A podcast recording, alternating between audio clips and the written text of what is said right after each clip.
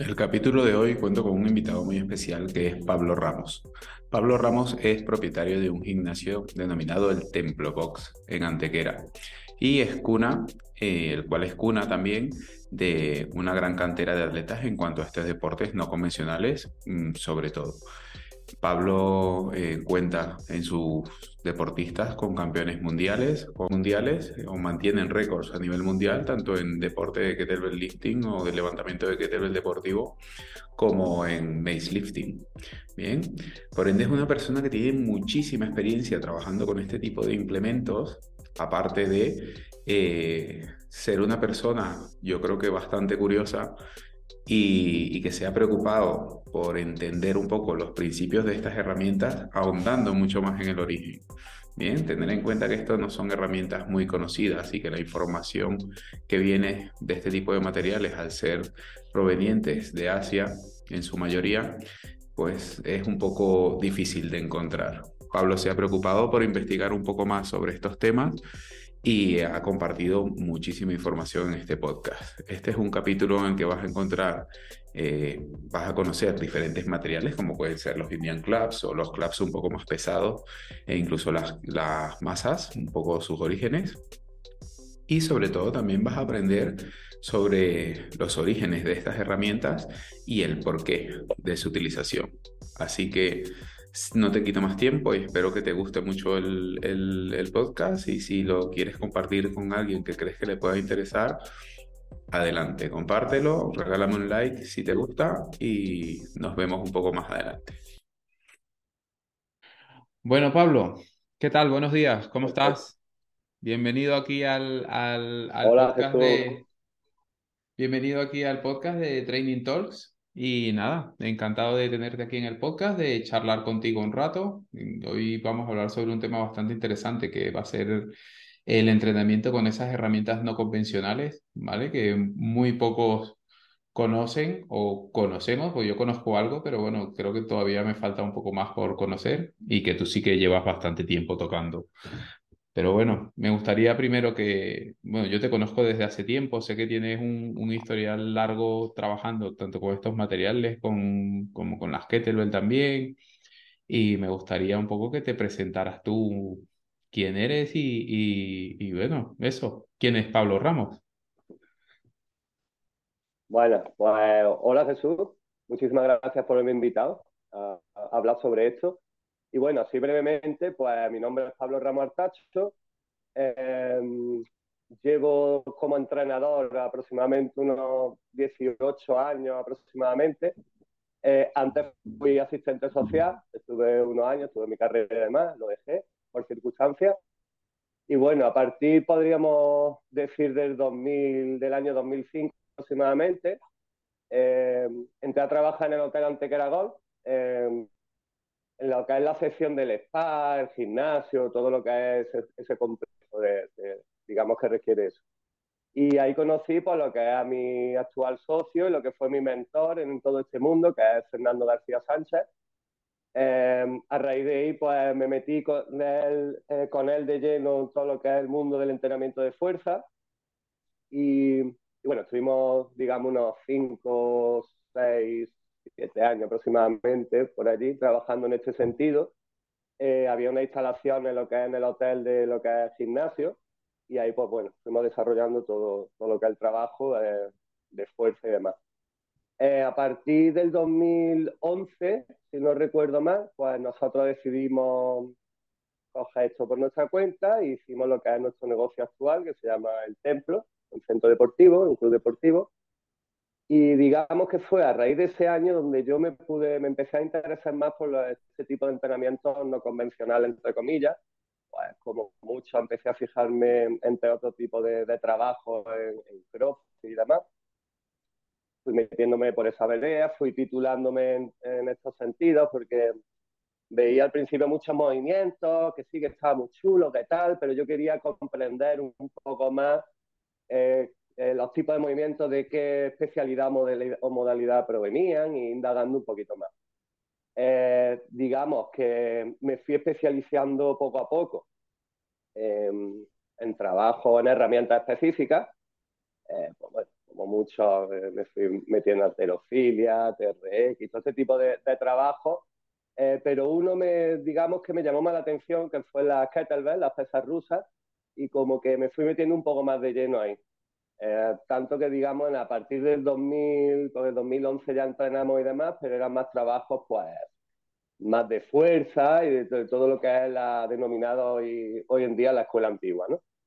Eh, a partir de 2013 aproximadamente, eh, realicé un curso en Barcelona, era de IKFF, a cargo de Steve Cutter, pero que a él no pudo venir y lo hicimos con Leo Caballo y Hugo del Campo, recuerdo. Ah. Eh, a raíz de ahí, pues fui, fui, seguí con Steve Cutter, hice varios niveles con él. Después lo que es pesas rusa, pues estuve con otros grandes y renombrados profesores, Lilica, estuve con Igor Morozov, eh, estuve con Sergei Rudny y últimamente, igual que tú también has estado, eh, con Denis Vasily. Eso en el sentido de pesas rusas. Todo esto pues, ha compuesto, digamos, mi enfoque técnico, nuestro enfoque técnico para, para después pues, pues, ir trabajando en ese sentido. En relación a las masas, que es lo que hoy nos vamos a centrar más, pues digamos que quizás entendiendo la masa como que es eh, una un palo, ¿no? Con mayor o menor peso en un extremo, incluso yo lo entiendo que sin peso, o sea, ya, ya en sí es una masa y puede ser lo más ancestral que haya, que haya cogido el humano, ¿no? Pues recuerdo que con, con mi mentor Fernando García, eh, ya hace muchos años, en 2005 eh, por ahí, que fue cuando yo consolidé más mi trabajo con él, pues él es también instructor de Jeet Kune y Cali Filipino. El Cali Filipino se trata de unos palos, más o menos, pues no sé, podría decir que aproximadamente eh, la, longitud de un brazo, a lo sumo. Sí, lo he visto. Es como, es como, es como una danza, ¿no? Y vas como peleando, simulando una pelea con, con los palos, con bambú. Es, exacto. Es un tipo de bambú que se llama retén y la característica que tiene, claro, que es duro, pero además mm, no es pesado. Entonces su manejo, porque esto tiene que ver, el Cali filipino, pues como el nombre el propio nombre indica, es un arte marcial propio de Filipinas.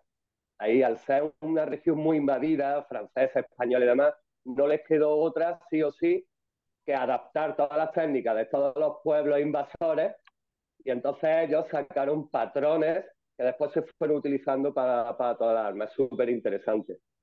Y bueno, ahí también era trabajo de mucho trabajo de patrones, transferible a todo tipo de armas y con trabajo de footwork, que ya compone, digamos, el trabajo de pie a la vez, ¿no? Que compone, pues, también trabajo muy interesante. Entonces, digamos que este, yo creo que podría ser mi primer acercamiento a lo que es el uso de algo un poco más ¿no? metódico de lo que es alguna más. A raíz de ahí, bueno, fui viendo, yo utilizaba generalmente, se le puede decir a cualquier martillo, una masa, pero claro, era sobre todo para trabajo de golpeo y demás, para golpeos neumáticos y este tipo de cosas. Eh, bueno, fui viendo algún tipo de lo que hoy en día se llaman clubbell de hierro, con el sistema TAFI, algunos tipos de masas también. Indagué, vi que en India, vi que en la antigua Persia, incluso que en Rusia antiguamente, en Polonia. Entonces a mí, pues igual que me pasó en su momento con Profi, su movimiento de quiero saber por qué esto, dónde viene, pues me pasó con las masas. Entonces, mm, creo que fue en el 2015, yo ya había visto a Gastón eh, Jerónimo de Orlando con alguna red social y demás, con la masa, lo que se le conoce hoy en día con la masa de hierro y su masa profesional. Y el 2015 en un campeonato, eh, creo que organizó KCE, creo que fue en Aranjuez, que tú estabas allí. Sí. Eh, Gastón, Gastón, fue invitado a hacer una exhibición con la Macevel en esa competición de Kettlebell. Y bueno, ahí pues nos conocimos un poco más de persona. Eh, habíamos escuchado hablar uno del otro y demás, pero bueno, ahí conocí a Sandra también, conocí a ti también más en persona y demás. Y creo, si no recuerdo más, dos años después, el 2017, decidí, pues, con Gastón y, titularme como instructor de Muscle Lifting, que es el deporte que creo él, de alto rendimiento, y que se basa sobre todo con la masa profesional en los trabajos de swing 300 grados y 360. Ya tiene una numeración y demás.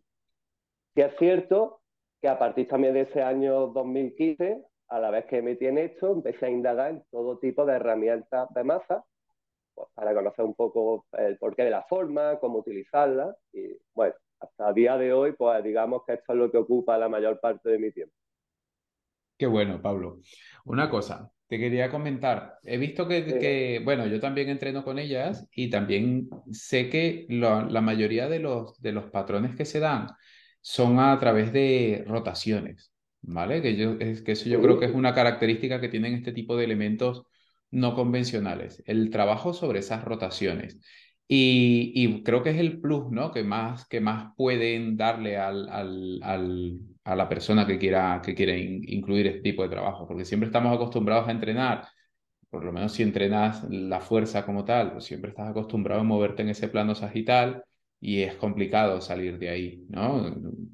Con estas herramientas tienes la posibilidad de trabajar bajo carga y de empezar a trabajar, a meter trabajos en ese plano transversal y trabajar con esos movimientos rotacionales utilizando todo el cuerpo y eh, utilizando lo que es la inercia del peso, que eso es algo que, que yo creo que le suma muchísimo más porque tienes que aprender un poco a, a, a como relajarte a la vez que estás entrenando. O sea, así tengas una masa de 20 kilos, hay tensión para mover la masa, pero también tiene que haber un momento en el que te relajas un poco para que puedas mantener el trabajo. Porque al final lo que te interesa es un poco que las masas cojan inercia y que ya tú vayas acompañando un poco el movimiento, ¿no? Que es como un baile. Entonces, yo te quería preguntar, porque veo que ahí atrás tienes varios tipos y sé que, bueno, sé que están los, los Indian Clubs, que son un poquito más livianos, sé que están los Persian Mel, y quería más o menos que nos, que nos explicaras tú más o menos cuál es la diferencia de uno y otro, ¿vale? Con, ¿Qué se trabaja con algunos, qué se trabaja con otros y a ver cómo nos... Vale. Vale. Pues mira, vamos a ordenar un poco y a ver si lo expreso de manera que la gente lo tenga claro. Masas eh, puede ser el elemento más, antiguo que hay, de ahí su carácter ancestral, ya te digo, porque al final es un palo con más o menos peso, una punta y demás. Y está muy relacionado en todas las culturas con trabajos o militares de soldados, em, de, artistas marciales de cada región y lo que es el uso y manejo de las armas específicas de cada cultura. Antiguamente tenía un sentido de transferible de por la vida al cielo, vamos a poner los tiempos eh, bélicos, ¿no? Entonces, ese entrenamiento con ciertas herramientas haría que después, a la hora de la batalla en sí, esa transferencia fuera, eh, fuera eficiente, ¿no? Ya eso le tengo una terminología extraña, digo fisiología de una batalla, ¿no? Eh, tuvo quizá en su momento dado, por darle algo así, ¿no? Que, que interese, pues tuvo en su momento dado este carácter. A raíz de ahí, pues sobre todo se ha acuñado pues trabajo de mm, eh, fuerzas militares de cada región y artistas marciales. Bien, hay bastante, eh, muchísima variedad de masas. Cada vez que indagas, esto es como todo, vas viendo que una región existió una de unas características específicas y demás. Pero las tres que yo veo que ahora mismo están eh, cogiendo más, eh, aquí en Occidente, digamos, un poquito la gente está dando más información y cada vez se interesan más, serían los denominados, mal denominados, que hablaremos un poco de eso, Indian Clubs, los Persian Mil, que veremos ahora, y el GADA, que actualmente en Occidente lo conocemos como Macebel, ¿vale? Nos vamos a centrar un poco en la breve explicación de eso, incluso yo, lo que estamos aquí, es para mm, centrar un poco en dos específicos, que es el Persian Mi, que es esta masa de aquí que veis, y ya me voy adelantando un poco, más larga, eh, con un volumen mayor que las demás, y una forma cónica, y los demás son los Indian Clubs, ¿vale? Que son hay varios modelos, pero al fin y al cabo podemos ver que es, una masa más estilizada, más liviana y que tiene como una forma de lágrima. ¿vale? Y ahora hablaremos, nos vamos a centrar en esos dos, pero debemos entender que estas dos masas, vamos a decir que son eh, proceden de lo que era la antigua región de Persia y el subcontinente indio. El subcontinente indio tenemos que entender que no es solo lo que vemos hoy como la región de, de lo que es el continente indio, Sri Lanka, por ejemplo, que hoy creo no pertenece, en su momento perteneció. Estamos hablando del norte de la India, ya no solo de Varanasi y Nueva Delhi, que es propiamente norte de la India, sino un poco más arriba. Pakistán y ciertos países que hay por ahí también se encuadrarían. Eso lo tenemos que entender. Eh, bueno, básicamente, Indian Class. Vamos a hablar de que, digo que está mal denominado Indian Class, es este tipo de palo. Suelen denominarse a los Indian Class con esta forma específica masas que oscilan entre unos 200 gramos y 2, 3 kilos a lo sumo, ¿vale? Eh, y este tipo de palo, ¿por qué digo que está mal denominado? Porque en India no lo ves. Esto no lo vas a ver, eh, es muy raro. Un palo de 200 gramos, un kilo, y con esta forma tan estilizada, que por cierto, digo, es la antesala de lo que hoy en día es el malabar, viene de todo esto, ¿vale? Eh, no lo veis porque esto surge de cuando Gran Bretaña conquista India. Ellos ven que, pues, que hay allí personas, atletas de un peso corporal relativamente no muy pesado, que mueven masas muy pesadas, una y dos manos, estamos hablando, pueden ver masas de 30, 40, 50 kilos, y que para ellos pues es un acondicionamiento, sí, eh, es impresionante. Yo también la primera vez que vi eso no, no lo entendía. Eh, es un acondicionamiento de ellos muy importante y que va mucho en consonancia con el, también el, digamos, la parte espiritual. Entonces, ya os digo, en India no hay esto, pero Gran Bretaña lo acuñó, se lo llevó a su país y ellos presentaron ya, digamos, en Europa el Indian Clutch, denominando a un palo estilizado con esta forma de más o menos entre 200 gramos y 2 kilos.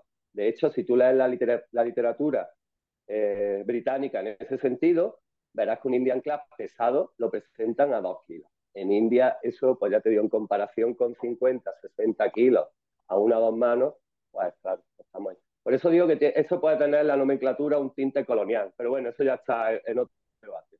Claro, entonces, por lo, que, por lo que entiendo, el, en India no trabajan con, con, los, con los clubs livianos, sino que trabajan solamente con los, con los pesados. Y todos los movimientos que se hacen con los clubs livianos, que son más coordinativos, eh, están ligados un poco más a Inglaterra, ¿no? Exacto.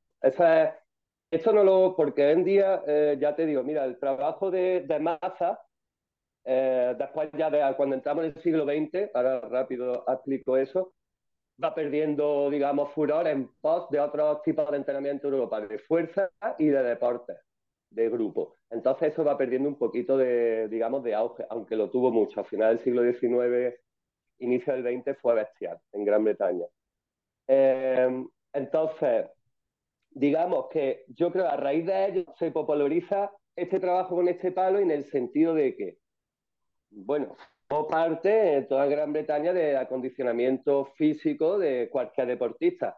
De hecho, bueno, podéis ver vídeos antiguos, vintage, de todas las escuelas, todos haciendo al unísono movimientos coordinados, con clubs, era una especie como de gimnasia suiza mezclada con aeróbic, con el implemento de esto. En fin, salió otra tendencia, hasta tal punto que se crearon hasta academias en Gran Bretaña al final del siglo XIX, solo para indie clubs. Muy famoso. Eh, cualquier deportista, por decirte, un automovilista calentaba con Indian Clubs. Un otro deportista, lo que sea, calentaba con esto. Culturalmente metió mucha candela.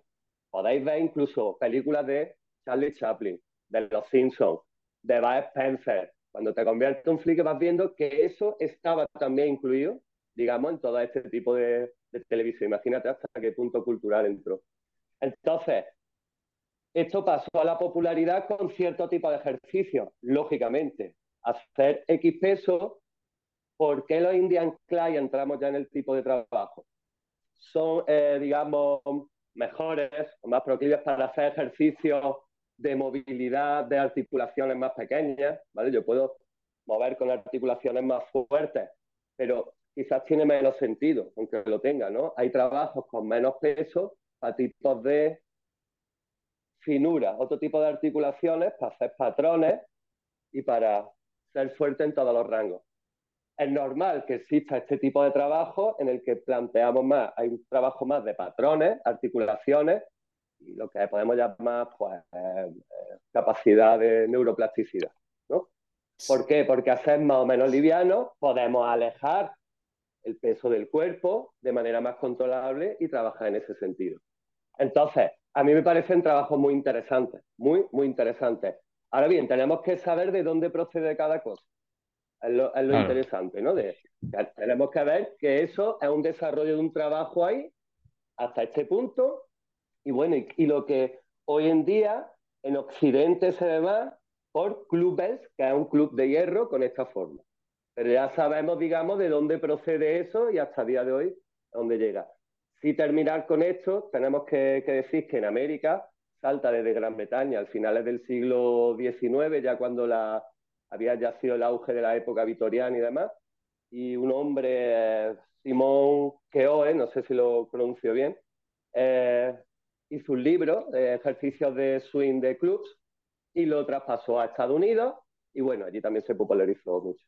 Eso es lo que es conforme a la historia, digamos brevemente, de este tipo de masa.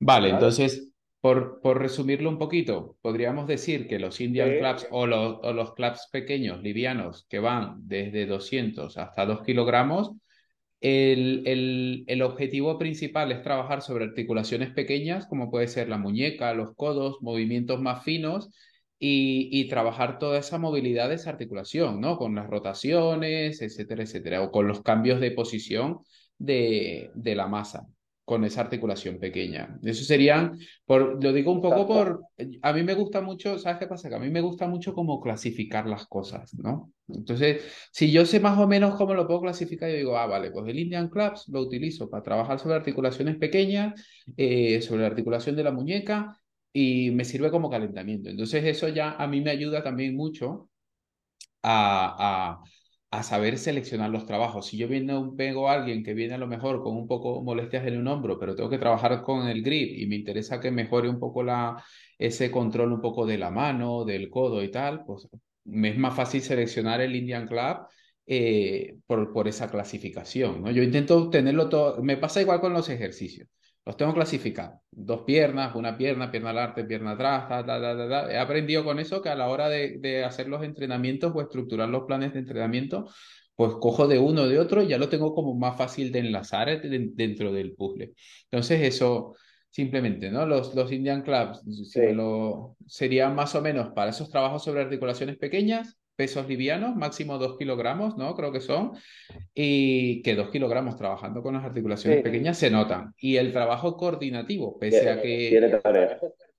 Pese a que, pese a que se piense que, que puede ser sencillo o que, la, o, que la, o que la herramienta no pese como sí, o sea, no se busca el peso como, como principal protagonista, sino más bien se busca es la coordinación, porque tú ten en cuenta que bueno, eso tú lo sabrás, ¿no? o yo te hablo por lo menos de mi experiencia. Yo cuando me ha tocado trabajar con ellos, que los utilizo muy poco, tengo unos de 600 gramos y tengo unos como esos que tienes tú ahí atrás de 1,6 kilogramos. Eh, en el momento en que trabajas con las, en el momento que trabajas con las dos manos de forma simultánea, todo es sencillo. En el momento que tienes que coordinar un lado y otro hacer otra cosa, ya la cosa se complica mucho. Y con el lado izquierdo, pues es, otro, otro rollo totalmente distinto. Sí, estoy totalmente de acuerdo. De hecho, a mí me resulta súper interesante. Y está muy bien que, hagamos estas clasificaciones. Yo no lo he leído en ningún lado así, pero con la experiencia me va diciendo un poco eso. Y también me, me aventuro a decir que, bueno, el trabajo en ese sentido es más interesante después puede cada uno lo que sea. Pero bueno, que es donde le va a buscar un poquito más. Y en este sentido, lo que tú has dicho de trabajar articulaciones y has dejado caer, no, porque mi cliente puede, eso ya cada entrenador, pero en trabajos para redactación, para... Yo no soy redactador ni me voy a meter. Mis socios, Fernando y Guillermo, están muy metidos, aparte de la preparación física, la redactación muy, muy, muy metidos cada vez lo utilizan más también, al igual que las kettlebells. Nosotros, ellos habían hecho muchos estudios en este sentido. Y, ya te digo, yo cada día le voy, mm, me va cogiendo más. Yo trabajo todo tipo de masa, esto lo hablamos también porque cuando, esta frase me gusta un poco decirla, porque cuando te vas metiendo en este mundo, nos vamos volviendo una especie de coleccionistas de masa. ¿Por qué? Porque esto es como todo, te vas volviendo tan friki, tan sutil en el manejo, que quizás yo 100 o 200 gramos los lo noto, depende qué, qué ejercicio. Incluso hay gente, yo se lo digo, digo, no subestiméis 100 o 200 gramos en una masa para ciertos ejercicios, porque para ciertos patrones y articulaciones, como tú bien has dicho, puede ser un mundo. No es la misma comparación ciertos patrones de movimiento o hacia adentro o hacia afuera por musculatura, la fuerza que pueda condensar uno a otro. Y esto nos sirve también ahora cuando hablemos un poco del Persian y de los trabajos hacia adentro, un poco de esa explicación, porque hay más un cierto de trabajo más hacia adentro, con más peso hacia afuera. Esto tiene que ver mucho con el patrón, la biomecánica, la musculatura implicada, que es más, hace que pueda generar más fuerza en un sentido. Pero que sí me parece súper interesante aquí en España un mundo a descubrir, pero de verdad, ¿eh? por practicantes de cualquier tipo de deporte, terapeutas varios, personas nerviosas, eh, todo, un palito de estos puede ser muy buen terapeuta, respetando lógicamente a cualquier humano eh, que sepa, pero es que en poco tiempo te da mucho, te da mucho. Entonces, eso es probarlo. Eso puede haber un curso y más, pero es ir catando cada palo un mundo y cada segundo. Por eso digamos que podemos un poco cerrar lo que es el, lo que he denominado Indian Club hoy en día y toda la historia.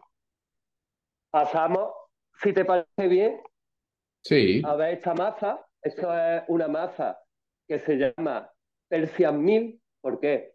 Pues porque es típica del continente Persia antiguo, cuya capital hoy en día, si no me equivoco, es Irán. Y allí siguen haciendo trabajo en este sentido, que ahora hablaremos un poco de eso. Eh, bueno, ves, como hemos adelantado antes, que ya cambia, digamos, en tamaño y peso, aunque esto es un Persian Mil liviano, se considera liviano, aunque lo liviano y lo pesado es muy relativo, depende de que lo practique, pero bueno, tenemos que acogernos a ciertos estándares. ¿Vale? Vemos que la forma ya no es tan lagrimal, sino que es un poco más cónica. ¿Vale? Y tiene su porqué también, al ser más, es más largo, suele ser más largo con Indian Clubs normal. Sí. Incluso con un Indian, un Indian Clubs ya más o menos más longo, que puede ser de un kilo y medio o dos, o incluso sigue siendo apreciablemente más largo. Entonces, esto ya hace que la forma deba ser así para que pueda aprovechar todos los swings. Como tú bien has dicho antes, es el trabajo de masa, aunque podemos hacer como todo, trabajo de fuerza, yo lo tengo mucha similitud al ser movimiento balístico pues con las kettlebells. Yo siempre digo que es igual que las kettlebells, pero en otro plano. Claro. es lo mismo, y tú comprendes, eres, la gente le suele gustar mucho los, los practicantes de kettlebell, suelen entroncar muy bien después con las masas. ¿Por qué? Porque es lo que estamos hablando, es común, nada más que es mm, aprovechar los swings, el movimiento y tal, nada más que suelen ser en otros planos. Pero más o menos los principios si empiezas a pensar y demás, suelen ser, bastante comunes. Entonces, ya te digo, es interesante por eso. La forma en que sea así tiene que ver con el que el swing, en este caso el 360, que es un swing que es de los más característicos en todas las masas, coja velocidad.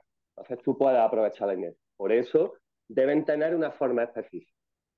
Bien, este palo, digamos, esta masa, eh, hemos dicho que pertenece, eh, trabajan más en Persia, en Irán, y características, digamos, fundamentales, aparte de lo que hemos visto, el tamaño, la forma y demás. Mango. Es una de las características que yo siempre digo a la gente. El mango suele ser no muy ancho, estamos hablando porque en India las masas, que ahora hablaremos un poco, de GAD y de otros suelen ser un poquito más ancho el mango. Y suele caber solo una mano. ¿Veis? Entonces, eso es otra de las características que tiene una masa de En contraposición, con un Indian Clubs, que en un momento dado se podrían meter más manos. No hay una restricción en la que no puedan meter. Otra cosa es que la hago no, pero se podría hacer.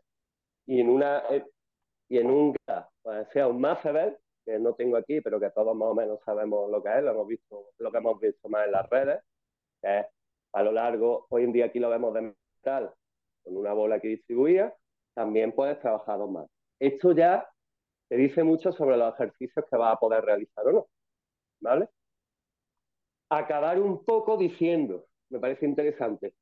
Em, igual que en India está el Gada o Maza, o sea, el, Gada o Kada, dependiendo de quién lo diga, o si está allí o no, que se trabaja sobre todo en el norte de la India, que es, digamos, la antesala de lo que hoy es el. Allí lo que es un, el hoy de hierro surge de eso. Y allí lo que vas a ver es una, una caña de bambú, es un bambú más o menos largo, y en, el, en la punta verá una piedra, o verá una calabaza, o verá algo de peso, algo de cemento hecho, y esa es, se compone lo que es el Gada, que actualmente se le dice Mace aquí. Ese sobre todo se trabaja en el norte de la India, sobre todo, sobre todo en Varanasi y Nueva Delhi. Y allí se concentran los que son los centros de entrenamiento en este sentido. Allí se llaman akaras. Son centros donde, igual que hemos dicho antes, que hay un componente un poco espiritual y místico, depende de la, de la cultura, suelen concentrarse allí los hombres, las mujeres no la dejan, tú sabes, estas culturas todavía en ese sentido, a mi gusto, a mi parecer, está un poquillo aunque se va viendo más un poco avance, pero bueno. Eh, se suelen concentrar allí y crear una convivencia. De hecho, viven allí durante temporadas, meditan juntos, entrenan juntos, comen juntos. Eh, eso también tenemos que, entenderlo porque compone mucho este sentido del trabajo de la masa, ese estado meditativo, esa espiritualidad. claro, porque eh, porque muchos, porque yo creo que en todos, en, en todos estos trabajos, en, en, las diferentes regiones, por lo que es la zona de Irán con los Persian Males, y en, en, bueno, en Inglaterra no sé cómo será, me imagino que no será tanto, pero en, esta parte con los Persian Males en, en Irán, en la India con las Gadas, está también muy relacionado a la religión. ¿No? Por lo que tengo, por lo que más o menos tengo entendido, ¿no? Que sale por en, en, en, la India que está lo, está uno de los símbolos, que es el dios Hanuman, ¿no? Que es, digamos, el, el dios este que tiene como cara de mono y, que va con una masa, ¿bien? Lleva una masa ya de por sí en, en, en todas las estas.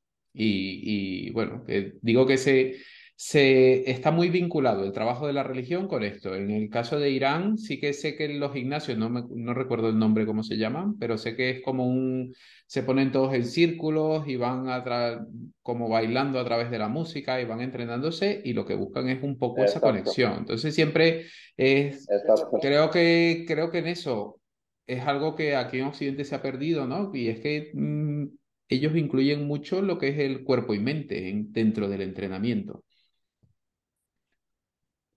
Sí, totalmente. A mí es una de las cosas que también me, llama la atención y que veo que cuando los practicantes comienzan poco a poco y siguen, ellos de alguna manera van percibiendo eso.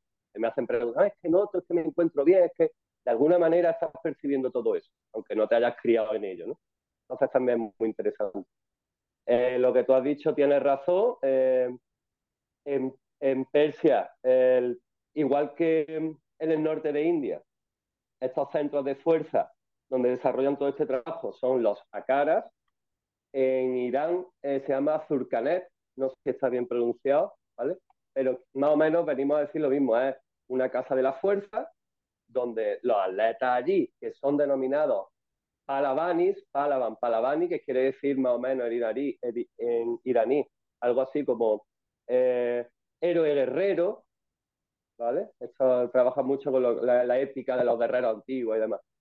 Em, ellos trabajan en, esas casas de fuerza y, como tú bien has dicho, em, en, una circunferencia y, digamos, un poco más un día sobre el suelo normal, se introduce, digamos, y allí comienzan a hacer pues, sus trabajos. Decir ya en este sentido que, allí en Zurcanet eh, los Palavani, digamos, eh, pasan por siete, su entrenamiento, que me parece muy interesante, pasa, está muy reglado, pasan por siete estadios, que son los siete pasos Palavani los siete pasos Palavan.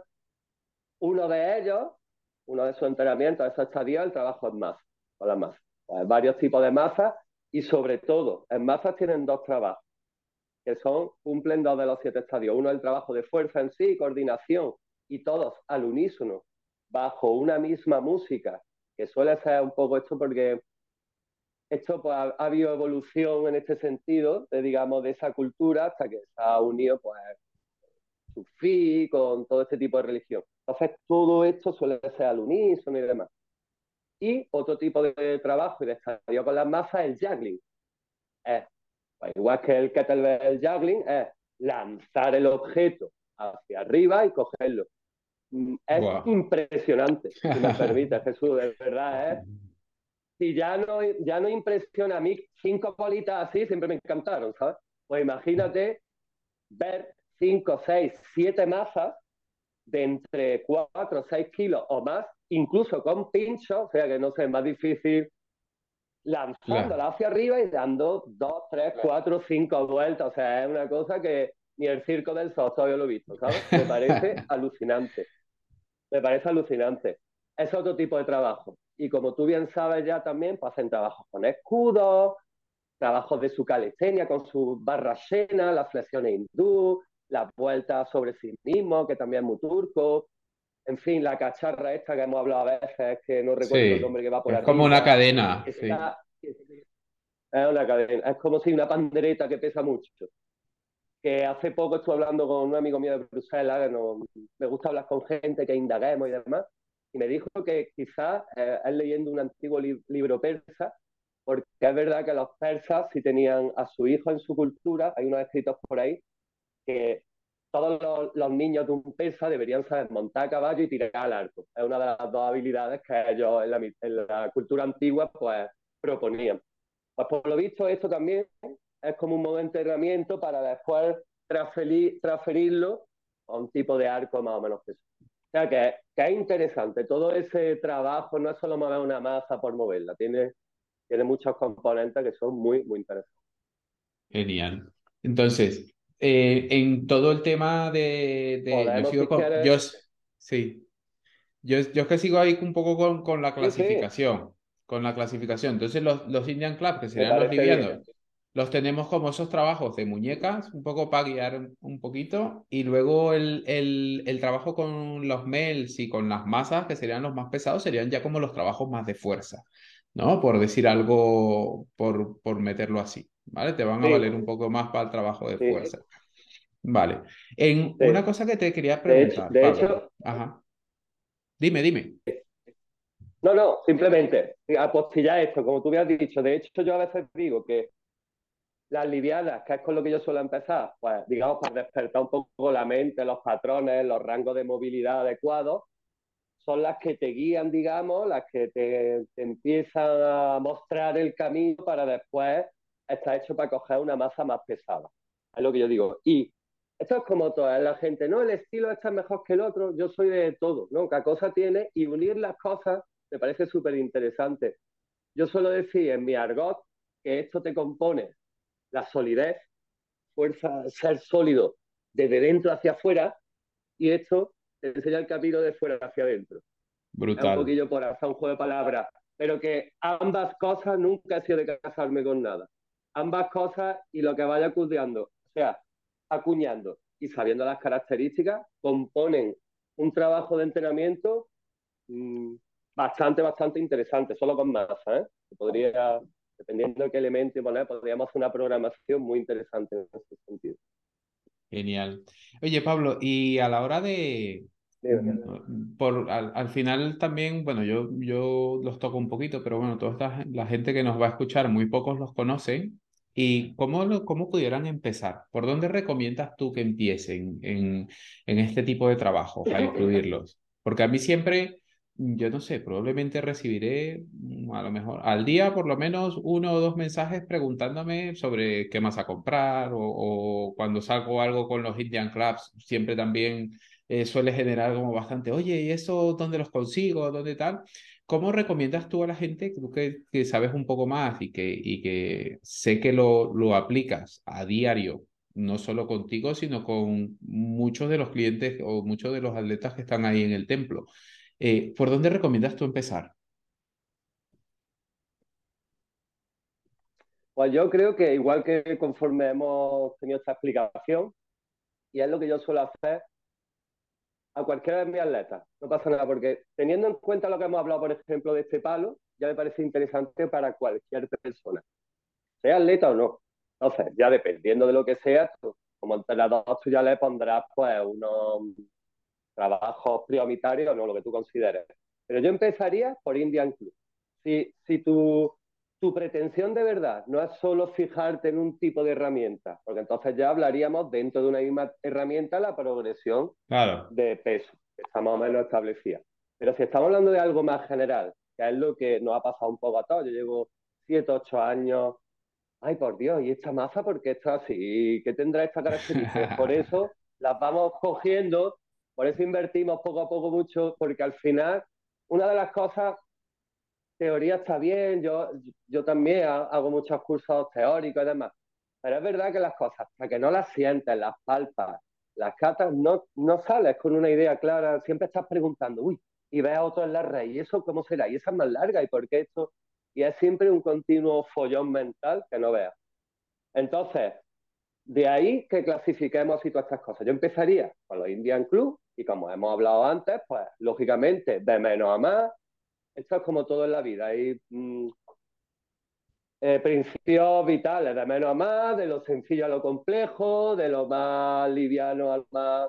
pues eso, todos esos principios acuñarlos también hechos. Entonces yo con cualquiera de mis, de mis clientes comenzamos con más con Indian Club, más liviano, y comienzo con patrones para que entiendan lo que es los patrones normales anatómicos del cuerpo, lo que es una rotación del hombro interna externa, lo que es una posición más o menos anatómica normal de cómo hay que tener la espalda, espalda baja, la costilla arriba que no salga, eh, posición de pies paralelos, cadera, un poquito de eso.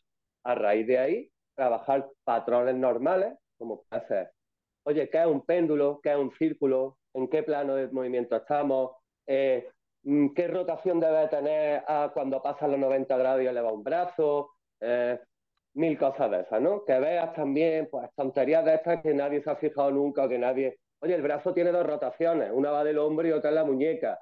Eh, este tipo de cosas. Después, tener claro eso, tener muy claro eso, yo soy muy, muy machacón cada día más.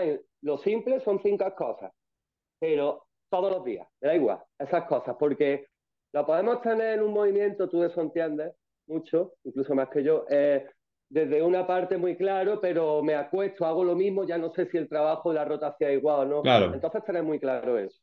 A la hora de aleccionar y progresar, tener claros esos patrones sirven mucho para decir, no, mira, en rotación tal, aquí. O sea, eso hace que después, aunque al principio sea un poquillo más tedioso el trabajo, después, a mi parecer, avanza mucho.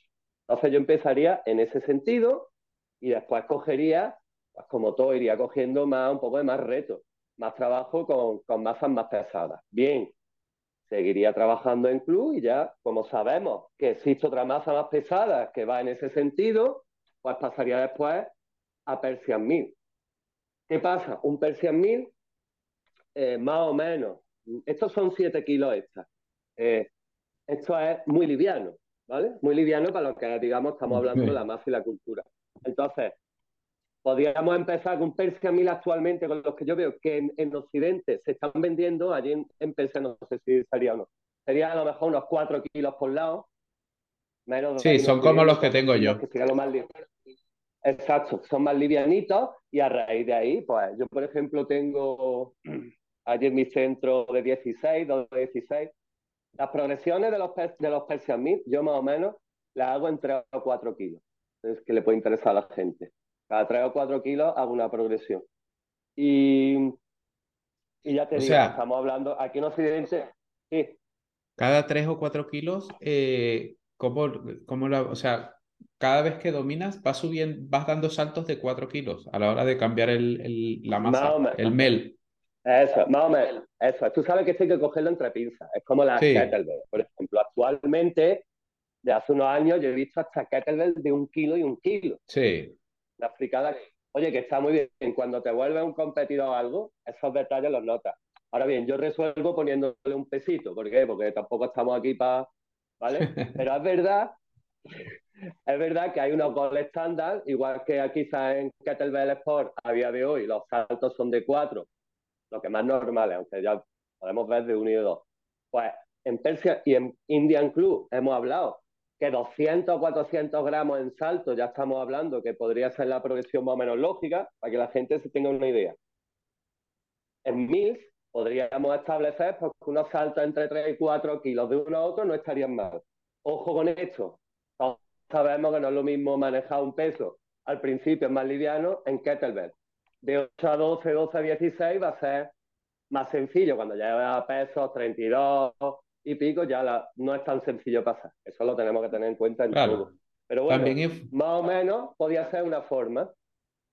También influye mucho la forma del, material, ¿no? La forma que tiene el, el, el, MEL o el CLAP para ponerlos un poco más, para, en, digo CLAP englobando un poco en todo, ¿no? Porque habrá gente a lo mejor que no tenga acceso a un Persian MEL, pero sí que a lo mejor podrá tener acceso a un, a un, a un Clubbel, ¿no? A un Clubbel de 5 kilogramos, o un Clubbel de 6. Al final los principios, sobre, los principios sobre los que se va a manejar van a ser los mismos. Bueno, creo que los clapels, los clapels sí que abren un poco más, no son tan...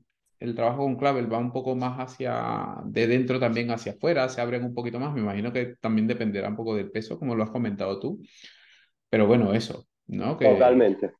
Que la, que la forma del, del, del implemento también cambia mucho el, el, el, estímulo o la percepción. Yo por lo menos he trabajado con clapbells de 10, he trabajado con de 10 kilogramos de una marca y he trabajado con clapbell de 10 kilogramos de otra marca y la sensación es totalmente diferente por el diámetro, por el par de fuerza que meterá, etcétera, etcétera. Entonces, bueno, que eso que lo que tú que, que eso siempre cuando hay que tenerlo en cuenta, ¿no? La, la herramienta que coges, tienes que tener tiempo tocándola, porque eh, yo creo que eso es muy importante, o sea, hay que tocarlo y hay que tocarlo mucho. Tocarlo, dominarlo bien, o sea, no hacer saltos grandes en, en poco tiempo, por lo menos con este tipo de herramientas, en lo que mi experiencia, en lo que me ha dado, que es poca, pero algo tengo ahí, que los saltos grandes no son buenos. Uno, porque eh, parte de los principios, creo yo, que tienen estas herramientas es que los trabajos tienen que ser fluidos, ¿vale? No tienen que ser rígidos. Bien, tanto con, y lo he visto con, con, con mails más pesados, siempre lo que se busca es un poco la fluidez, o sea, siempre tienes que ir tú como conectado un poco con la herramienta y moviendo los dos al unísono. Y si la herramienta en un momento te pesa demasiado al principio, no vas a ser capaz de pillar esa fluidez. ¿No? Siempre vas a buscar como, si la herramienta te pesa, te vas a intentar como defender apretando más y lo que buscas y lo que logras es todo el efecto contrario. Entonces creo que es muy importante esa progresión de la que tú hablas, de, de ir incrementando peso con el tiempo, ¿no? A medida que vayas dominando técnica, a medida que vayas eh, fluyendo un poco más con la herramienta, pues ahí es cuando tienen que venir los incrementos, no, no tener prisas. Creo que hay que dar mucho tiempo en, en el trabajo con esas bases. Yo lo he notado mucho con las masas, al momento de, de o sea, los beneficios, por lo menos con la Mace, al tocar pesos livianos, cómo, cómo vas pillando un poco la fluidez del ejercicio, cómo vas entendiendo bien lo que es el ejercicio, porque también hay que entenderlo, o sea, son ejercicios de fuerza, pero también son ejercicios que trabajan en el acondicionamiento físico. O sea, aquí lo que buscas es conditioning, buscas trabajos por tiempo, buscas trabajos en los que vas a trabajar el grip, vas a trabajar la articulación del hombro, vas a trabajar todo el cuerpo, pero también vas a tener un trabajo cardiovascular. Tienes que tener resistencia a nivel muscular, eh, capacidad de trabajo a nivel muscular para que el grip te aguante todo el tiempo que tienes que trabajar. Y eso se logra a base de eficiencia y a base de entender que no estás trabajando con un elemento rígido, que es un elemento, como yo les digo, que tienen vida propia, son lo que coge inercia, pues ya ya no, no tienes tú 100% el control de la masa, es un 50-50, tienes que ir ahí entendiéndote con ella para poder ir rodando. Ya que bueno, eso me pareció bastante interesante y, y, y, bueno, me, quería, te lo quería comentar. Luego, Pablo, quería comentarte un poco que me comentaras o, o que, me, que me contaras tú cuáles son tus principios de trabajo. Porque yo, yo, yo te he escuchado, o sea, te sigo desde hace mucho tiempo te he visto en, obviamente en, este mundo de, este tipo de deportes, tanto el el lifting como las masas, te sigo desde muchísimo tiempo, estoy pendiente siempre cuando subes algo en el templo. Y me impresiona mucho el, el, el, ver que en, que en el templo o en, o en el centro donde estás tú, eh, trabajan mucho con, no solo con estos implementos, sino también con las kettlebells y tal. De hecho, en, en el equipo de kettlebell de competición que tenéis, eh, tienes varios campeones mundiales, tienes varios récords también mundiales. En el equipo de mace lifting que tenéis, pues yo creo que era el equipo más grande que había en el último mundial, eran todos de ahí y el nivel era bastante alto. Yo, de hecho, Puedo decir, yo, yo siempre cuando eh, lo estaba comentando el otro día con, con una cliente, un cliente que me estaba diciendo, ¿qué tal, qué tal te fue en el torneo y tal? Y yo, bueno, quedé tercero, esto. Pero, y me dice, joder, y es que los que quedaron de primero y segundo iban demasiado fuertes, o sea, era una cosa impresionante.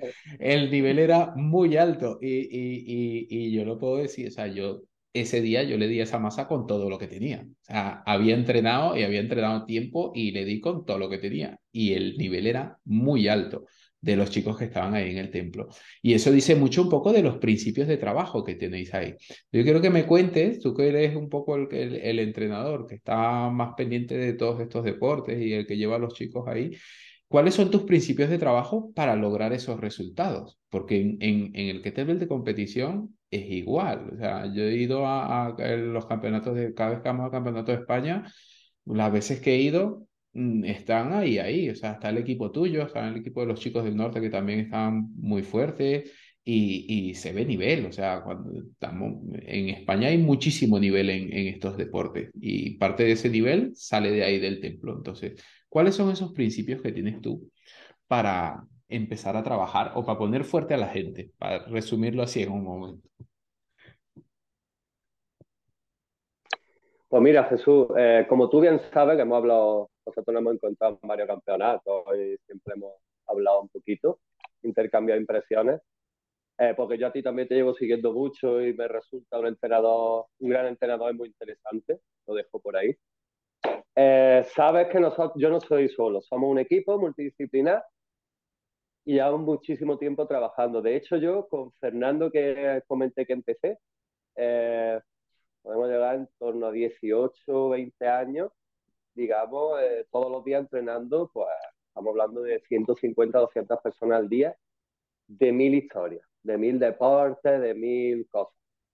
Entonces, eso es lo primero que te da mucha, mucha experiencia. Verás con todo tipo de personas, de deportes, de demás de mente. Eso te da mucho bagaje. Eh, el entrenamiento de fuerza en sí se le da muchísima importancia. Eh, Fernando y mi primo Guillermo, que como ya te he dicho, eh, Guillermo pues se unió varios años después a nosotros, una vez que hicimos el templo, poco después ya se unió también como socio entrenador. Él también viene de David, de, de preparador físico y demás, aunque ha hecho un trabajo también muy importante con las escuelas de fútbol. Entonces, todo esto creamos un equipo multidisciplinar en el que cada uno tenemos fases, los que cada uno incidimos más dependiendo pues, de nuestra especialidad. En todo este tipo de, deportes, y, en otros que tenemos también, pero hablamos más de Mace, y Kettlebell, que son los equipos, digamos, aunque nosotros hacemos trabajos con otros equipos, los equipos que nacen del templo, a nivel de preparación física como técnica, podemos decir que son esos dos. Entonces, pues ahí lo que hacemos va por fase, se hace un trabajo primero de fuerza, que siempre me lo ha comentado mi, mi socio, que la mejor prevención de lesiones es tener un buen entrenamiento de fuerza, bien dosificado, porque entonces no llegaría a eso. Entonces, eso es básico. Eso es básico. O sea, mm, en todos los estadios de un año, de un, de un macrociclo, eso es básico. Por distintas razones, se va periodizando de una manera u otra, pero es básico. Estos entrenamientos de fuerza tampoco están tirados porque sí. Siempre nosotros venimos de, la, de ser individuales. Yo empecé con Fernando y demás, yo no he estudiado ni nada, después empecé pues, con NSCA y demás, empecé pues, a formarme en ese sentido. Y yo entiendo, mis formaciones siempre han sido al individuo, aunque yo pueda trabajar a 10, entiendo muy bien ese principio. Entonces, eh, mis socios y en este caso, especialmente Fernando, lleva muchísimos años con el análisis y recogida de datos. Tenemos muchos tipos de trabajo, el velo, análisis de velocidades, eh, mm, frecuencias cardíacas, HRV. Eso, muchos, muchos, muchos años monitorizando y recogiendo datos de atletas en este sentido nuestro. Claro, esto hace que cada vez vayas hilando más fino, vayas conociendo más al sujeto y el entrenamiento encaminado en ese sentido. Entonces, también te lo comentaba, tú, tú bien sabes, muchos de nuestros atletas de los, del nivel más alto, por decirte algo, llevan años durmiendo con, con un medidor de la frecuencia de la variabilidad cardíaca. Por decirte eso. Después Fernando va analizando al día esos datos y según él, al día, ¿eh? al día, va levantando por la mañana, va viendo al sujeto y hasta que él no analiza el dato, le manda el entrenamiento más en consonancia en ese día o no. Dice, tú hoy no estás para entrenar. Eso es lo más difícil. Ese, ese trabajo es más difícil. Y que el atleta mm. entienda eso. Entonces, en ese sentido, se lleva muy, muy, muy minuciosamente. No se entrena con una rutina, con algo que me vino bien, no. Va cada uno conforme son sus parámetros. Eh, esto hace también que se incida mucho en las estructuras que, mm, por patrón y por repetición del movimiento y eso, sabemos que están más, eh, más perjudicadas. Entonces se hace también un trabajo muy acuciante desde el principio en torno a eso. A raíz de ahí, que está todo eso, la parte técnica, somos muy, muy, muy friki, en eso ya me meto yo, eso es lo que más me compete a mí, y ahí analizamos mil maneras de entender una técnica, no una manera, ni una vez que me dijo a mí un profesor, no. Yo expreso lo que a mí me han expresado cada uno y lo que he visto. Entonces yo nunca digo, no, mira, esta es la forma que... No, yo digo, mira, hay varias formas de entender esto.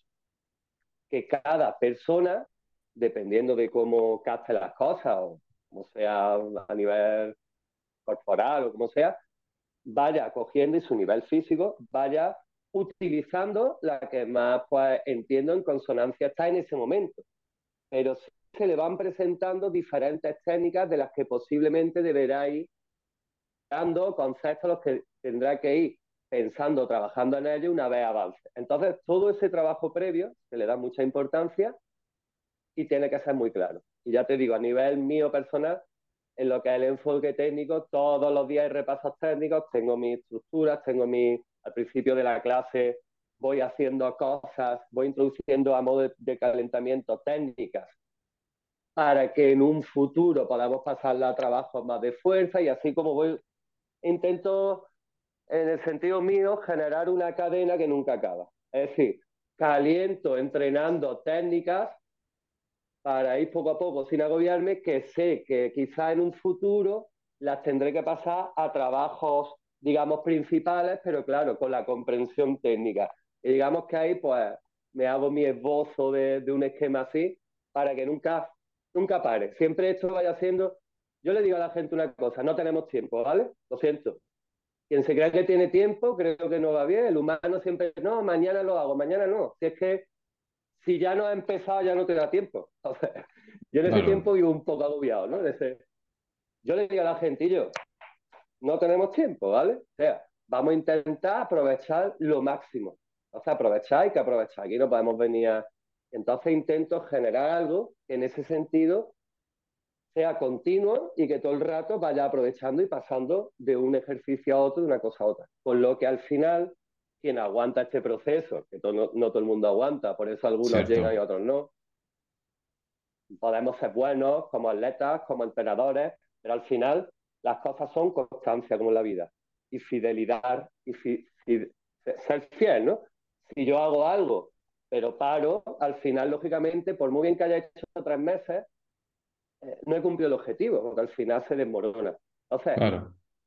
Mm, aguantar el proceso, por eso creemos que muchos atletas o personas llegan a unas cosas y otras, no es porque uno sea, es que ese tiene una genética y tal. Sí, pero la capacidad de trabajo siempre ha sido una de las características del humano. Y entonces ahí, si aguantan ese proceso, claro, cuando pasan unos años, más o menos manejas una comprensión de, de cosas. ¿Por qué? Porque la has ido desarrollando, haciéndola y viendo si te sirve. Yo siempre digo una cosa, yo te digo esto, tú analízalo, pruébalo. Si te sirve bien, y no lo desechas, si no hay ningún problema. Yo no quiero tampoco, ¿vale? Esto es como la vida, ¿no? Es, un trabajo de todos, no es de una persona. Y un poco por ahí va mi. Ya te digo, incido mucho en ese trabajo de Fernando, Guillermo y mío, y cada uno pues, meternos en la fase que nos corresponde. Brutal, me gusta muchísimo porque, porque hablas del trabajo a largo plazo y yo creo que eso es algo que, que, bueno, que si trabajas con población general es difícil de conseguir porque la gente siempre tiene sus cosas, siempre tiene sus trabajos, no son prioridad. El entrenar, digamos que no es una prioridad hasta que, hasta que, lo, hasta que, hasta que lo entienden y ya se vuelve una prioridad. Pero nosotros que trabajamos con población general, cuesta mucho hacerle entender a la gente que esto no es a corto plazo, sino que es un trabajo a largo plazo y que no es un trabajo de seis meses, un año, o sea, que es un trabajo de, mm, digamos, para toda la vida, el entrenar, digamos, para la salud. O sea, siempre tienes que ir entrenando, siempre tienes que ir progresando y, y, lo ideal es eso. Y en el tema de programación, de entrenamiento, que a mí por lo menos me gusta muchísimo, es, es buscar eso. O sea, el entrenamiento tiene que ser visto un poco a largo plazo. Claro, en, en el caso vuestro con, con, los atletas, teniendo ya en cuenta esas variables pues, de frecuencia cardíaca, de frecuencia cardíaca, de variabilidad de la frecuencia cardíaca, todo eso, ya son cosas un poco hilando un poco más fino, pero siempre el, el plan tiene que ser siempre a largo plazo, ¿bien? Porque hay etapas y ese largo plazo, ese paso de la persona por ese, por ese tiempo tan largo, al final lo que te va a dar es un, un atleta o, un, o una persona realmente entrenada, una persona que realmente tiene experiencia entrenando y que realmente sabe lo que está haciendo. Y eso suma muchísimo a la hora de ajustar la dosis de ejercicio, porque ya la dosis de ejercicio con menos que hagas ya vas más preciso y va a ser más efectivo, porque esa es otra cosa que también hay que entender por lo menos en este tipo de deportes, bien sea kettlebells o weightlifting o, o entrenamiento normal, si ya entrenas unas cuatro o cinco veces por semana, mm, generalmente, pues ya eres una especie de atleta. Y la dosis de entrenamiento que te estés metiendo importa mucho porque tarde o temprano se paga. A nivel articular se paga, a nivel metabólico mm, se paga también. Si te pasas mucho constantemente, pues tu cuerpo sufre también unas consecuencias, ¿vale? Se adapta, pero también llega un momento en que las adaptaciones no sean tan buenas. Entonces, el tener una persona que, que haya pasado tiempo entrenando, que tenga cierta experiencia entrenando, nos ayuda también ajustar muchísimo mejor la dosis porque esa persona ya se conoce. Y con menos que hagas, pues ya es mucho más efectiva. Si tiene que hacer una serie de sentadillas pesadas, pues ya sabes que a lo mejor desde la primera serie todas las repeticiones que hace son efectivas. Si es una persona que está poco entrenada o que tiene poca experiencia, en la primera serie, entre que se va acomodando los pies, que se va acomodando la posición, que tal, ya son dos repeticiones efectivas. ¿Eh? Entonces, no es lo mismo. Entonces, esa es un poco la importancia de poder lograr mantener esa continuidad, de poder trabajar y mejorar toda esa capacidad de trabajo desde la base, que es un poco lo que estás comentando tú que hacen ahí en el, en el templo, y que de ahí para adelante ya sabes que el, el que el, el que aguantes o el que mantengas esa continuidad ya te va a aumentar un poco de por sí el rendimiento, por decirlo así. ¿Eh? Pablo, me ha encantado, macho. Sí, totalmente. Siempre, muchas gracias, Jesús. Siempre, tío, cada vez que hablo contigo, en, en, cada vez que te veo por ahí en algún, en algún evento o en alguna competición, bueno, el Campeonato de España te vi con las Kettlebell y también estuve ahí charlando contigo un rato, siempre son súper enriquecedores el, el hablar contigo porque sabes mucho, o sea, vives de lo que sabes, sabes muchísimo y lo, lo, lo comentas con, con, o sea, con realidad, con tu experiencia. Una de las cosas de este podcast, que, que tiene este podcast, es que las, las personas que vienen aquí son gente que está trabajando y que tiene experiencia en lo que hace, que es lo que a mí me gusta. No, no simplemente pues que sabe mucho o que lee mucho, sino que también tiene experiencia. y eso es algo que yo aprecio mucho de personas, por lo menos en tu caso, de personas como tú, porque cada vez que hablo contigo, eh, salen temas interesantes. Si hablamos de que, primero que es difícil conseguir a alguien que hable de kettlebell deportivo tanto, o que sea tan friki como uno, de kettlebell y masas, y esto en el momento en que te encuentras con uno, lo buscas como exprimirlo al máximo. Y entonces, cada vez que me siento y hablo contigo, pues, tío, así sean cinco minutos, son cinco minutos súper enriquecedores, donde aprendo cosas, donde investigo, donde busco, donde a partir de ahí empiezo ya a mirar otras cosas diferentes y que bueno, que, siempre me abres un poco más la mente a la hora de charlar y que para mí es pues, de verdad un placer hablar contigo en este podcast y tenerte aquí. Nada, Jesús, tú sabes que el sentimiento es mutuo. No te lo digo ahora porque me lo has dicho, lo hemos hablado muchas veces los dos.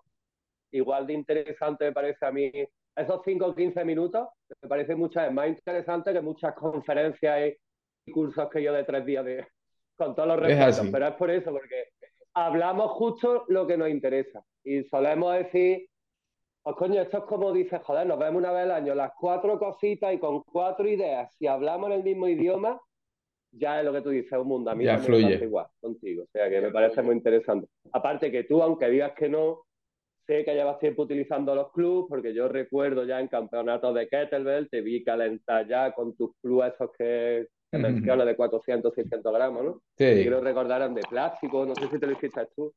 Y recuerdo que ya lo utilizabas, que ya, fíjate, si hoy en día ya la gente ahora mismo, imagínate en esos años cómo, miraban pero que vaya, que tú también llevas tiempo, aunque, aunque digas aquí que menos, sé que llevas tiempo más indagando y que, y que también controlas. bueno, Pablo. a ti que, que me hayas invitado, Jesús.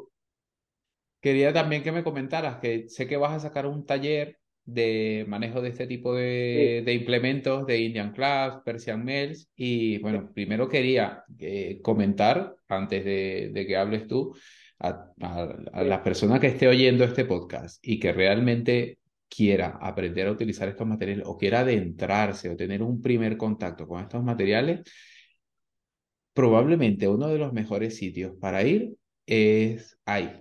Uno, porque, bueno, primero porque Pablo tiene muchísima experiencia trabajando con ello y dos, porque ahí hay material, o sea, no sabéis la cantidad de material que hay ahí de esto, porque yo a lo mejor en mi casa puedo tener algo, pero es que a lo mejor tengo un solo un par de claps de 400 gramos, pero es que en, en, el templo es que hay masas de todos los pesos, de todos los tipos, de todas las formas, o sea, es increíble y, y eso es uno, y eso es un, de verdad, un plus muy grande que, que tienes en, en, por lo menos en este tipo de taller, porque son materiales que no son nada convencionales, ya luego ya yo en, el, en la descripción del podcast pondré la dirección de los sitios donde podéis conseguir este tipo de materiales o cómo los podéis hacer. Y, pero bueno, si tienen la posibilidad de, de ir a, esa, a ese taller, de verdad que vale muchísimo la pena. Yo sí tengo la posibilidad, me acercaré porque me interesa muchísimo y porque sé que en España es muy difícil conseguir a alguien que te enseñe sobre esto. Y bueno, Pablo, coméntame tú más o menos eh, cómo lo vas a estructurar el taller o qué fecha más o menos tienes por ahí pendiente y, y así lo comentas por aquí. Vale, sí. Pues mira, Jesús, eh, más o menos, he pensado este año, pues, digamos, porque, ya te digo, yo eh, curso y eso no es, no es mi mayor comer. Entonces yo, gracias a Dios, estoy muy liado mi centro con mis cosas y ahí estoy muy centrado. Pero sí es verdad que hay gente que va escribiendo de vez en cuando y me pregunta. Entonces yo muchas veces digo, vamos a hacer con todas las preguntas, vamos a hacer un curso centrado en todo esto. Entonces, mi idea este año sacar en el año, ahora mismo no sé decirte exactamente la fecha, pero mi idea es tres o cuatro convocatorias en el año, por si a alguien no le viene bien de una a otra, digamos al trimestre, ¿no? Ya iré sacando próximamente, ya ahora de cara a enero, me pongo a plantear fechas. Y básicamente, pues lo que tú has dicho va a ser un poco lo que hemos hablado aquí, pero mucho más extenso, presentando mucha más masa, porque aquí nos hemos centrado básicamente en estas dos, el 1000 Indian Club, y hemos hablado un poco del GADA, pero tenemos que entender que hay muchas. Está la bulava, que procede de Rusia y Polonia. Eh, hay masa de Pakistán, hay masa... Un mundo. Entonces, aparte, nosotros que solemos, como tú me has dicho, y es verdad que, decirlo yo, pero es un valor, invertimos en materiales porque entendemos que la teoría está muy bien todo, eh, lo que hace avanzar es tener el material. Si tú no tienes, yo puedo leer mucho de algo, lo digo por mi experiencia, ¿eh? mi, mi parecer. Yo puedo leer mucho de algo, ver muchos vídeos, hasta que no lo tengo y pruebo, no avanzo. vivo teóricamente en un mundo extraño durante X años. Entonces, lo primero, igual de importante que estudiar, hacer las cosas, es tener lo que vas a hacer. O sea, que si no lo tienes, yo puedo hacer mil cursos, no lo tengo, pues es un poco extraño, ¿no? Entonces, en este sentido, he invertido mucho en eso. Aquí tengo una pequeña muestra, ¿no? De lo que es los clubs y el trabajo de madera, que esto ya hablaré también en el curso, la madera, el hierro, que es mejor, que el peor tipo de madera, fin, cosas.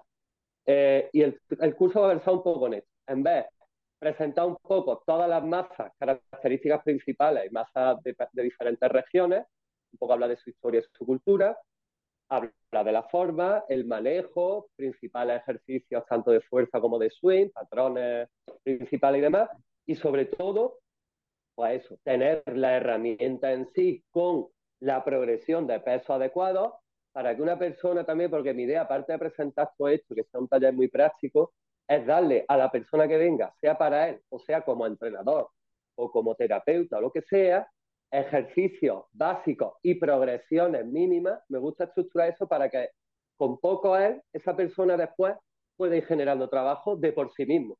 No que tenga que estar siempre supeditado, digamos, a ver lo que ha hecho uno para ver si lo reproduzco. Está bien, pero claro, la idea es que gestiones de aquí, para, hacer un trabajo rico que te vaya un poco con esas herramientas para que tú después, contigo mismo, en tu centro, puedas realizar un trabajo, pero de verdad una razón ahí, ¿no? Que haya un, algo de interés ahí, haya un, planteamiento. No porque lo vi en un vídeo, a mí me parece, yo opino, está bien. Yo siempre digo a la gente algunas cosas, que me lo decían muchos profesores míos, algunos interesantes. Pablo, está bien que opines, pero yo me he pegado 10 años opinando algo que no es verdad. Entonces, está bien, eso de la opinión está bien, pero hay que las cosas tienen que ser un poco más serias y más contrastables. Y entonces mi idea un poco en esos talleres va a ser componer un poco de eso. Pues brutal, man, brutal. Me parece súper buena idea y creo que no hay nadie mejor aquí en España para hablar de ello que no seas tú.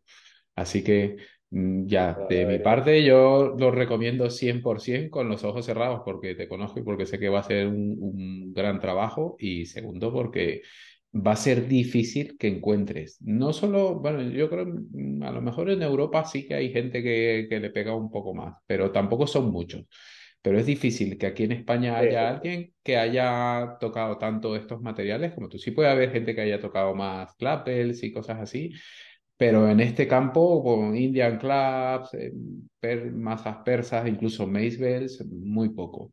¿Bien? Así que 100% recomendado.